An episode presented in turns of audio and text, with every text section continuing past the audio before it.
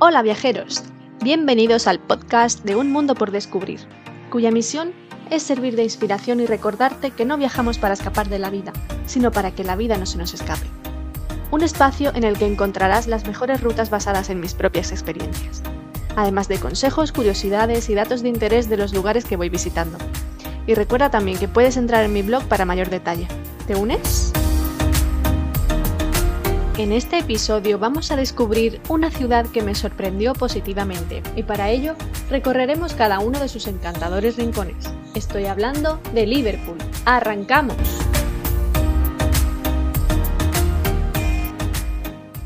Liverpool es considerada la ciudad más musical del Reino Unido. Fue premiada en 2001 con el récord Guinness Mundial de Ciudad del Pop, siendo sus máximos representantes los Beatles. Es un lugar que a priori no me llamaba mucho la atención, pero estando en la vecina Manchester lo mínimo que podía hacer era pasar un día en Liverpool. Y suerte que lo hice porque para mi sorpresa acabé entusiasmada con ella. Me encantó el contacto con el mar en la desembocadura del río Mersey y la esencia que desprende esta preciosa ciudad rebosante de vida. De ella destaco su imponente catedral anglicana, cuyo interior es uno de los que más me ha fascinado de todos los que he visto, que no son pocos. La Catedral Metropolitana, moderna y muy alejada del modelo tradicional al que acostumbramos. El Albert Dock, porque hace de esta una ciudad única tanto paisajísticamente como a nivel cultural, ya que ahí se concentran gran parte de sus museos. St. John's Garden y los museos de su alrededor, y por último el enorme distrito comercial que posee donde se puede observar la vida cotidiana de los lugareños. Antes de entrar en detalle, te voy a explicar cómo llegar a Liverpool. En avión, el aeropuerto John Lennon de Liverpool está situado a unos 14 kilómetros al sur de la ciudad. Estas son las opciones que tienes para llegar al centro de la ciudad desde este y viceversa. En autobús, tienes el Airlink 500, que es el servicio más utilizado por los turistas. Te llevará en 30 minutos al centro por 3 libras. La frecuencia de salida es cada 30 minutos y tiene parada en Liverpool South Park y Queen's Square Bus Station. Por otra parte, el bus 80A y el 86A son autobuses públicos cuyo trayecto se ve incrementado en 20 o 30 minutos con respecto al anterior servicio, pero transitan con mayor frecuencia de 12 a 20 minutos. Además, los billetes son más económicos, 2,10 libras. El taxi. El trayecto tiene una duración aproximada de 25 minutos sin tráfico y su precio oscila alrededor de 20 libras. Si prefieres alquilar un coche, las compañías disponibles en este aeropuerto son Alamo, Avis, Budget, Europcar, National Enterprise y Hertz. Por otro lado, si quieres llegar a Liverpool desde cualquier otra ciudad de Gran Bretaña, el tren siempre es el medio de transporte más veloz pero también el más caro. Si vienes desde Manchester como hice yo, en tan solo 36 minutos estarás en Liverpool.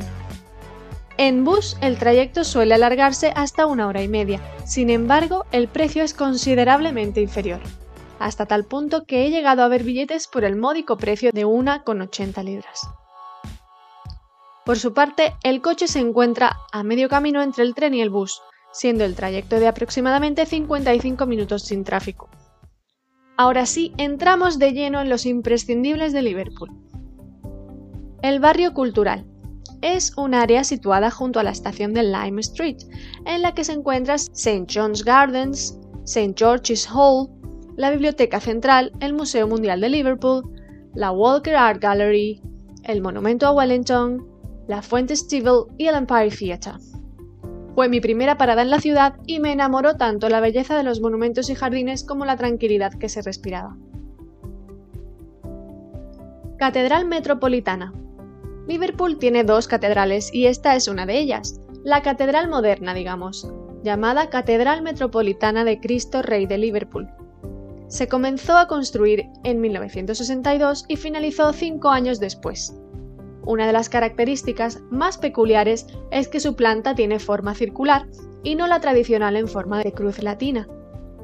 Además, el exterior del edificio tiene forma cónica, lo que la hace aún más original. Durante mi visita encontré un coro de niños en sus ensayos, lo que convirtió la visita en una experiencia de lo más sobrecogedora. En definitiva, no puedes perdértela. Hope Street ha sido galardonada como la mejor calle del Reino Unido debido a varios factores.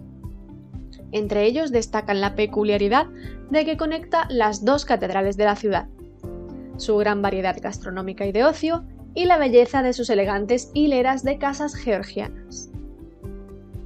Además, en esta calle se encuentra la Royal Liverpool Philharmonic Orchestra y el teatro Everyman. La primera es la orquesta sinfónica más antigua que sobrevive. Algo muy curioso que me encontré de camino a la catedral anglicana fue la escultura conocida como The Hope Street Suitcases. Se trata de unas maletas antiguas que poseen inscripciones cuyos nombres pertenecen a numerosas celebridades, entre las que se encuentran los integrantes de los Beatles o Charles Dickens. ¿Te animarías a buscarlas? Catedral Anglicana. Es la catedral tradicional de la ciudad, dedicada a la resurrección de Cristo. Se construyó entre 1904 y 1978 Además, es el edificio religioso más grande de Gran Bretaña y la catedral más larga del mundo. Sinceramente, sus dimensiones me asombraron, llegando a ser una de las catedrales más bonitas e impresionantes que he visitado. Está un pelín apartada del centro, pero merece mucho la pena acercarse hasta allí para ver esa maravilla arquitectónica. Chinatown. Este barrio es un enclave étnico que alberga la comunidad china más antigua de Europa. El Peifang es la puerta de acceso al barrio chino situada en la calle Nelson. Se considera el arco más grande de su tipo fuera de China. Royal Albert Dock. Es un complejo de edificios de muelles y almacenes en Liverpool. En el momento de su construcción, el muelle se consideraba revolucionario en su diseño porque los barcos se cargaban y descargaban directamente desde o hacia los almacenes hoy en día es una de las atracciones turísticas más importantes de Liverpool, declarada Patrimonio Mundial por la UNESCO. Aquí también podrás disfrutar de la cultura ya que hay multitud de museos como el Tate Liverpool, Museum of Liverpool, Merseyside Maritime Museum y The Beatles Story. Es la zona que más caracteriza a la ciudad de Liverpool, donde puedes disfrutar de un agradable paseo junto a la desembocadura del río Mersey. The Cavern Club es un local cueva abovedado en el que se ofrecen conciertos tanto de día como de noche. El Cavern Club abrió sus puertas a principios del año 1957 y se hizo mundialmente conocido gracias a los Beatles, ya que durante sus primeros años llegaron a tocar en 292 ocasiones. Es un lugar muy curioso con mucho ambiente que no puedes dejar de visitar. City Central este es el distrito comercial de la ciudad, situado en el corazón de Liverpool. Podemos encontrar el paraíso de las compras y la restauración. Además de las tiendas situadas a pie de calle, también cuenta con un gran complejo comercial residencial y de ocio llamado Liverpool One, el centro comercial al aire libre más grande del Reino Unido, y con otro centro comercial situado en el antiguo edificio de la Oficina General de Correos de Liverpool llamado Medquarter. Torre de Radio City. La torre St. John's Beacon fue construida como una columna de ventilación para el mercado de St. John y sirvió tanto de restaurante giratorio como de mirador. Sin embargo, tras quedar dañado este mecanismo, la torre es la base de la radio de la ciudad. Ahora bien, para los más futboleros he añadido estos dos estadios que seguro los consideraréis imprescindibles. Tour al estadio de Anfield. Tanto si eres un aficionado del fútbol como si solo quieres hacer una excursión divertida en familia, no puedes perder esta oportunidad. El tour comienza en la tribuna principal y te permitirá conocer la historia del club y acceder a áreas como la sala de conferencias de prensa, el letrero This is Anfield, el túnel de los jugadores, el área técnica y los vestuarios. Tour al estadio Goodison Park. Al igual que el anterior, también se puede hacer el tour al estadio del Everton, cuyo túnel de acceso al estadio ha sido reformado recientemente y donde podrás ver los vestuarios y salones modernizados. Con esto finaliza el episodio dedicado a Liverpool, ciudad que espero le des una oportunidad y te encante tanto como a mí.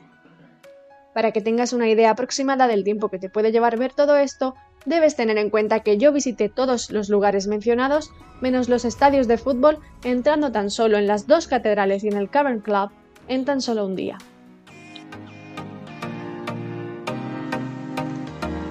Espero que hayas disfrutado viajando conmigo y que te sean útiles mis consejos. Recuerda dejarme tus comentarios, impresiones, experiencias o consultas y te responderé encantada. Mil gracias por compartir este podcast. Gracias por darle me gusta y suscríbete para seguir viajando juntos. Si no puedes esperar al siguiente destino, siempre puedes dirigirte a mi blog www.unmundopordescubrir.es para continuar descubriendo lugares maravillosos. Hasta pronto, descubridores del mundo. Os espero en el próximo episodio.